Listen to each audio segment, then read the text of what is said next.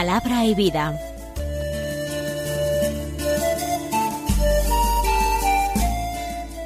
Con el padre Manuel Horta, desde Sevilla.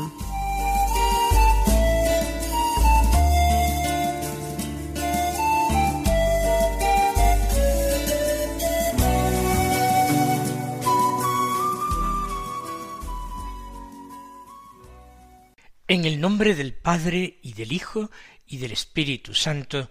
Amén. Alabados sean Jesús y María. Muy buenos días, queridos amigos, oyentes de Radio María y seguidores del programa Palabra y Vida. Hoy es el domingo vigésimo primero del tiempo ordinario. Es el día del Señor, es el día de la escucha de la palabra, es el día del descanso, es el día de la Eucaristía, nuestra Pascua semanal. Hemos avanzado bien en el mes de agosto, queda poco más o menos diez días para terminar el mes. Vamos a escuchar la palabra de Dios que se proclama en la liturgia de la misa, empezando por el Evangelio, que en este ciclo C de lecturas es de San Lucas, del capítulo 13, los versículos 22 al 30, que dicen así. En aquel tiempo Jesús pasaba por ciudades y aldeas enseñando y se encaminaba hacia Jerusalén. Uno le preguntó, Señor, ¿son pocos los que se salvan? Él les dijo, Esforzaos en entrar por la puerta estrecha, pues os digo que muchos intentarán entrar y no podrán. Cuando el amo de la casa se levante y cierre la puerta, os quedaréis fuera, y llamaréis a la puerta diciendo Señor, ábrenos. Pero él os dirá No sé quiénes sois. Entonces comenzaréis a decir Hemos comido y bebido contigo, y tú has enseñado en nuestras plazas. Pero él os dirá No sé de dónde sois.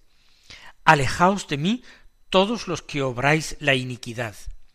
Allí será el llanto y el rechinar de dientes. Cuando veáis a Abraham, a Isaac y a Jacob y a todos los profetas en el reino de Dios, pero vosotros os veáis arrojados fuera. Y vendrán de oriente y occidente, del norte y del sur, y se sentarán a la mesa en el reino de Dios. Mirad, hay últimos que serán primeros y primeros que serán últimos. Sitúa esta escena San Lucas en el camino. Su evangelio, lo he dicho muchas veces, es el evangelio del camino porque distribuye todas las obras y palabras de Jesús en el camino que Jesús realizaría desde Galilea a Jerusalén. Así como los otros evangelistas sinópticos presentan al menos dos idas de Jesús a Jerusalén y la tercera ya para morir, dos idas para celebrar la Pascua, de ahí que se calcule que la vida pública duraría tres años, o al menos mínimo dos años y medio, pues San Lucas no, San Lucas habla sólo de un viaje a Jerusalén, el definitivo, aquel en que él pues entregó su vida por la salvación del mundo. Por tanto, pasa por ciudades y aldeas enseñando, y va camino de Jerusalén. Y allí, en el camino, se le acercan personas. Uno le preguntó, Señor, ¿son pocos los que se salvan? Esta preocupación ha sido siempre grande, ya lo era en tiempos de Jesús, ya lo era, por tanto, en el antiguo Israel durante la primera alianza. Hay algunos comentaristas de la escritura modernos que piensan que los eh, judíos en tiempos de Jesús eh, no creían fundamentalmente en el alma, eh, que se trataba de la salvación de la persona entera, pero sin explicar muy bien en qué consistía esta salvación. Lo cierto es que la posibilidad de condenación frente a salvación existía. Ya no se trataba de una eh, teología antigua, tradicional, que era la que sustentaban los saduceos, según la cual los muertos iban al Hades, iban al Sheol. Sheol es la palabra griega, Hades es como se decía en la lengua griega, donde llevaban adelante una existencia donde no había particularmente ni gozo ni dolor. Era una existencia gris, disminuida. Ese era el Sheol. Pero había una subsistencia al menos después de la muerte. Pero la mayoría y la predicación y la influencia farisea era en esto notoria, había premios y castigos de ultratumba. Había una inmortalidad del alma y había una resurrección de los muertos al final de los tiempos. Por eso la pregunta de aquella persona nos revela cuáles son las creencias escatológicas más frecuentes de la época. Pero con ese matiz de inquietud, de angustia, Dios va a ser un juez muy exigente o va a ser suficientemente benévolo para que tengamos esperanza de salvarnos, también nosotros, los del pueblo sencillo. Porque para los escribas fariseos, la salvación estaba reservada a los que cumplían en su totalidad la ley hasta en sus más mínimos preceptos. Para quienes conocían esta ley. Por tanto, la mayoría de las gentes, la mayoría del pueblo, el pueblo sencillo, no podía tener salvación. La salvación era para unos pocos iniciados, privilegiados espiritualmente, que llevaban a cabo una vida, no digo moralmente buena, sino eh, jurídicamente, según las leyes de Moisés, correcta, cumplidora. En el cumplimiento de la ley ponían su esperanza de la salvación. Cuando no había ese cumplimiento completo, la esperanza de salvación disminuía. Siendo el Señor tan sumamente bondadoso y misericordioso, enseñando las cosas del reino de los cielos, con tanta autoridad y al mismo tiempo con ese atractivo tan grande que hacía que multitudes le siguieran, aquel hombre anónimo se atreve a plantearle esa cuestión. Señor, ¿son pocos los que se salvan? Pero Jesús evidentemente no entra en la cuestión de los números. De nada sirve, de nada aprovecha al hombre conocer el número de los que se salvan y el número de los que se condenan, y si es mayor uno u otro de estos dos números. Lo que le importa a cada hombre es alcanzar la salvación. Y para eso tiene que atinar con la puerta adecuada, con el camino adecuado. Por eso la respuesta que da Jesús es esta. Esforzaos en entrar por la puerta estrecha, pues os digo que muchos intentarán entrar y no podrán. Es decir, la salvación es un don de Dios es una gracia de Dios, Dios es el que justifica, Dios el que concede la gracia y el que premia en el hombre la aceptación, la recepción de esas gracias. Por eso es preciso una dosis de esfuerzo, de acogida de esa gracia de Dios. Jesús dice entrar por la puerta estrecha. ¿Qué significa la puerta estrecha? ¿Una puerta estrecha es más difícil de atravesar que una puerta ancha? Bueno, si es muy estrecha y la persona es muy voluminosa, está muy gruesa, pues sí le será difícil.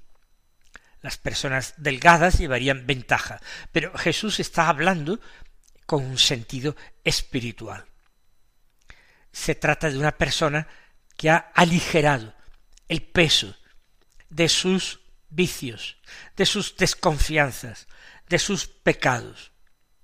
Una persona que mira con mucha atención y descubre, a pesar de que la puerta estrecha, la descubre en el lugar donde está.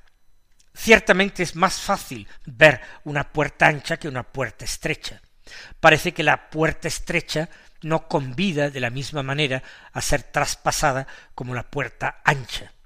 Los palacios, los grandes edificios oficiales, tienen puertas muy anchas, así como ciertos lugares de diversión, mientras que otros sitios tienen puertas estrechas, ya digo, menos atractivas para ser atravesadas.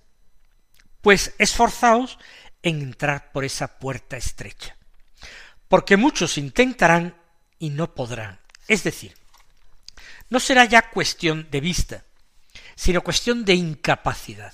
Jesús decía que no se podía poner eh, servir a dos señores al mismo tiempo, porque o bien eh, a uno se le amaría y al otro, pues en el peor de los casos, no se le serviría adecuadamente, no se le amaría, o bien al revés. Pero era muy difícil servir simultáneamente a dos señores. Lo mismo en este caso. Habrá quienes intenten entrar, pero no es, no están decididos a abandonar el grueso fardo de sus vicios, de sus pecados, de sus egoísmos, injusticias, etc. De modo que intentarán entrar, pero querrán entrar a su gusto, con todo su equipaje. Y para entrar por esa puerta hay que dejar fuera el equipaje. No podrán, aunque lo intenten. Y ahora cambia el registro y acordándose de la palabra puerta, San Lucas une la siguiente enseñanza. Cuando el amo de la casa se levante y cierre la puerta, os quedaréis fuera y llamaréis a la puerta diciendo, Señor, ábrenos. Pero él os dirá, no sé quiénes sois. Si os dais cuenta, aparte de la mención de la puerta, no tiene mucho que ver con la enseñanza anterior, si son muchos o pocos los que se salvan. Hace referencia a la salvación, pero recuerda extraordinariamente a la parábola que narra San Mateo en el capítulo veinticinco de su Evangelio, la parábola de las diez vírgenes, de las diez doncellas, que llegan tarde cuando se han cerrado las puertas de la casa donde se celebra el banquete de bodas. Y aunque las vírgenes necias llaman a la puerta y dicen Señor, Señor, ábrenos, el, de dentro contestará, el esposo contestará, no sé quiénes sois. De tal manera que no me extrañaría que esto fuera el eco, la enseñanza que le ha llegado a San Lucas de la original parábola de San Mateo. Es el amo de la casa el que cierra la puerta, las puertas han estado generosamente abiertas para quien quisiera pasar, pero hay algunos que no se han preocupado de esto. En la parábola, las vírgenes necias se fueron a comprar el aceite donde los vendedores. Aquí, por las razones que sea, algunos eh, han tardado, eh, han sido remolones. Las puertas se han cerrado, ellos han llegado tarde, se han quedado fuera. Y ahora, aunque llamen diciendo Señor, ábrenos, el de dentro, el Señor responde, no sé quiénes sois se entiende mejor esa respuesta en la parábola de las diez vírgenes. Pero mm, vamos nosotros a limitarnos a San Lucas. Entonces, dice, comenzaron a decir, estas personas que han llegado tarde y a quienes no se les abre, hemos comido y bebido contigo y tú has enseñado en nuestras plazas. ¿Qué viene a decir esto? Hemos hecho méritos suficientes para que nos abras, para pasar adentro de la casa al banquete del reino. Hemos hecho méritos, porque hemos comido y bebido contigo en los banquetes humanos, porque tú has pasado por nuestro pueblo, has enseñado en nuestras plazas. Pero esos no son los méritos. Nadie, de hecho, puede tener ningún mérito cuando se trata de entrar en el reino, en el banquete celestial no sé de dónde sois. Estáis invocando una relación que no ha existido, que no ha sido verdaderamente importante. No hay ni rastro de amistad. No sé de dónde sois. Alejaos de mí todos los que obráis la iniquidad. Y en esto, pues hay un eco de la otra parábola final del capítulo 25 de San Mateo, la parábola del juicio final. Pondrá a un lado a su izquierda eh, unos y a otros a su derecha, los malos a la izquierda, y dirá, alejaos de mí, ir al fuego eterno preparado para el diablo y sus ángeles. Alejaos de mí, dice aquí en el texto el Señor, todos los que obráis la iniquidad. Porque tuve hambre y no me disteis de comer, tuve sed y no me disteis de beber, etc. Y termina añadiendo, allí será el llanto y el rechinar de dientes, cuando veáis a Abraham, a Isaac y a Jacob, y a todos los profetas en el reino de Dios, pero vosotros os veáis arrojados fuera. También esto tiene un cierto eco a otra parábola, la parábola del rico Epulón y el pobre Lázaro, que desde el infierno veía en el seno de Abraham al pobre Lázaro y pretendía cambiar su situación o aliviarla haciendo que Lázaro viniera con un poco de agua en su mano para refrescarle los labios abrasados. Aquí el rechinar de dientes y el llanto será ver cómo Abraham, Isaac, Jacob, sus descendientes, los profetas, todos están en el reino de Dios. Y ellos que son también hijos de Abraham, descendientes de Isaac, miembros de ese pueblo de Jacob, de Israel, se quedan excluidos, se quedan fuera. Termina el Señor con algunos anuncios. Vendrán de oriente y occidente, del norte y del sur, y se sentarán a la mesa en el reino de Dios. Es decir, aquí no vale simplemente ser descendencia de Abraham según la carne. Hace falta ser verdaderos hijos de Abraham. Por tanto, es preciso ser hombres de fe para entrar en el reino de Dios y sentarse a la mesa del banquete celestial. Y esto, extranjeros, personas que no pertenecían al pueblo de la alianza, van a venir y lo van a conseguir. De oriente y de occidente, del norte y del sur, de todas las partes de la tierra, vendrán personas que alcanzarán la salvación y gozarán de ese festín, de esa fiesta celestial. Una última eh, frase de Jesús, mirad, hay últimos que serán primeros y primeros que serán últimos. Frase seguramente muy repetida por Jesús en distintos momentos de su vida. Ahora yo recuerdo así de memoria que, por ejemplo, en el Evangelio de San Mateo, cuando eh, cuenta el evangelista la parábola de los trabajadores de la undécima hora, en el capítulo veinte del Evangelio, termina esa parábola diciendo, mirad, hay últimos que serán primeros y primeros que serán últimos. Jesús enseña que no basta con creerse uno primero, más importante, superior. Los que el mundo o los que eh, ciertas personas religiosas consideran que son los que menos lo merecen, que son los últimos, pues sorprendentemente puede ser que para Dios sean primeros. Y así se lleven la sorpresa de que los hijos de Abraham queden excluidos y los extranjeros aceptados.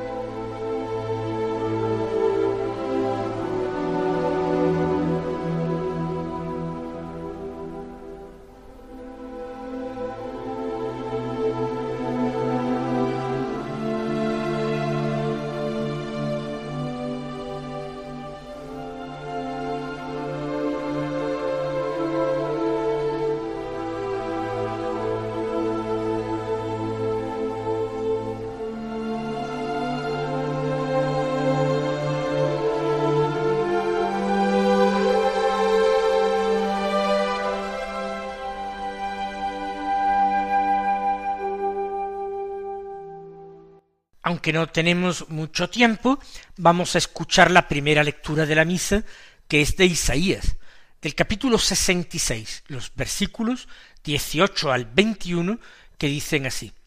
Esto dice el Señor. Yo, conociendo sus obras y sus pensamientos, vendré para reunir las naciones de toda lengua. Vendrán para ver mi gloria. Les daré una señal, y de entre ellos enviaré supervivientes a las naciones, a Tarsis, Libia y Lidia, tiradores de arco, Tubal y Grecia, a las costas lejanas que nunca oyeron mi fama ni vieron mi gloria. Ellos anunciarán mi gloria a las naciones, y de todas las naciones, como ofrenda al Señor, traerán a todos vuestros hermanos, a caballo y en carros y en literas, en mulos y dromedarios, hasta mi santa montaña de Jerusalén, dice el Señor. Así como los hijos de Israel traen ofrendas en vasos purificados al templo del Señor, también de entre ellos escogeré sacerdotes y levitas, dice el Señor. Pues encontramos una profecía muy interesante en el libro de Isaías. De hecho, estos capítulos forman parte del que los exegetas llaman el trito Isaías o tercer Isaías, seguramente no el profeta original, sino otro con inspiración profética. Se habla de la reunión de las naciones de toda lengua para ver mi gloria. En definitiva, es lo mismo que está diciendo Jesús, que vendrán del norte, del sur, del oriente y del occidente, para participar en ese banquete del reino de los cielos. Se enumeran eh, naciones, pueblos del tiempo antiguo, Tarsis y Lidia y Túbal, Grecia. De todas las naciones se traerán también ofrendas al Señor. Y a todos los que son hermanos vuestros, aunque sean de otros pueblos. Los trasladarán a Jerusalén, mi santa montaña, que es el lugar santo por excelencia, donde reside la gloria de Dios. Dice con una comparación, así como se traen vasos purificados conteniendo ofrenda, vendrán estos gentiles de pueblos lejanos, purificados, siendo constituidos en ofrenda para Dios. Y entre ellos, añade Dios, también escogeré sacerdotes y levitas. Sorprendente. Los sacerdotes tenían que pertenecer a la tribu de Leví, ser de familia sacerdotal. Aquí se va a escoger sacerdotes y personas consagradas a Dios de una tribu de Israel, no, de entre los gentiles. Lo que quiere decir es que los gentiles van a entrar de pleno derecho en el Israel de Dios, en el pueblo elegido de Dios. Mis queridos hermanos, que el Señor os colme de sus bendiciones, que tengáis un buen domingo y hasta mañana si Dios quiere.